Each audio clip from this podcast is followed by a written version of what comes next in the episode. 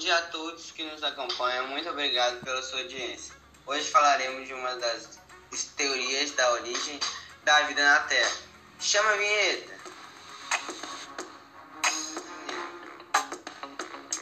Falaremos do criacionismo. Afinal, é uma teoria que tem muitos que são crentes a ela, além de envolver uma recorrente polêmica entre a ciência, a filosofia e a religião sobre as origens do universo e da própria humanidade. Muito se sabe que a teoria criacionista traz o ponto de vista religioso, porém não há só uma única teoria criacionista, e sim várias. As três importantes religiões monoteístas que possuem suas versões criacionistas são amplamente e são amplamente aceitas pela população são o judaísmo, o cristianismo e o islamismo. Na Grécia Antiga, por exemplo, existia a teoria que a Terra tinha surgido feito por titãs Epimeteu e Prometeu. Entretanto, na Idade Moderna, esse tipo de ideia já está sendo fortemente combatido porque os estudos científicos estão defendendo a teoria que a humanidade havia surgido em decorrência da evolução. Ah, vale a pena lembrar que a teoria criacionista em geral sustenta que todos os seres vivos existentes é, foram criados por um ou mais entidades inteligentes.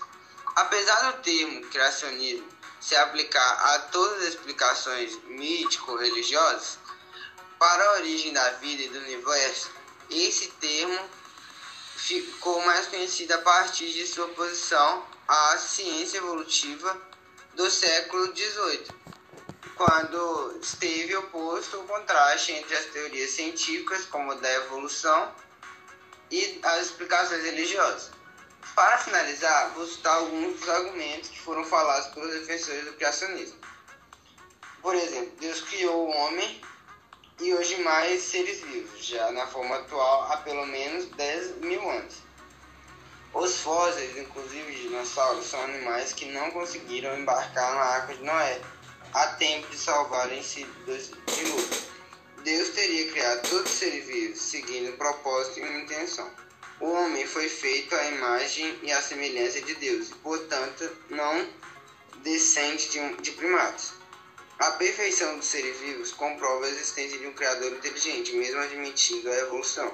Ela só poderia ser de origem divina por caminhar sempre no mesmo sentido, da maior complexidade e aperfeiçoamento biológico. Por último, essa teoria parte do pressuposto de que as criações não estariam sujeitas à evolução ou transformação.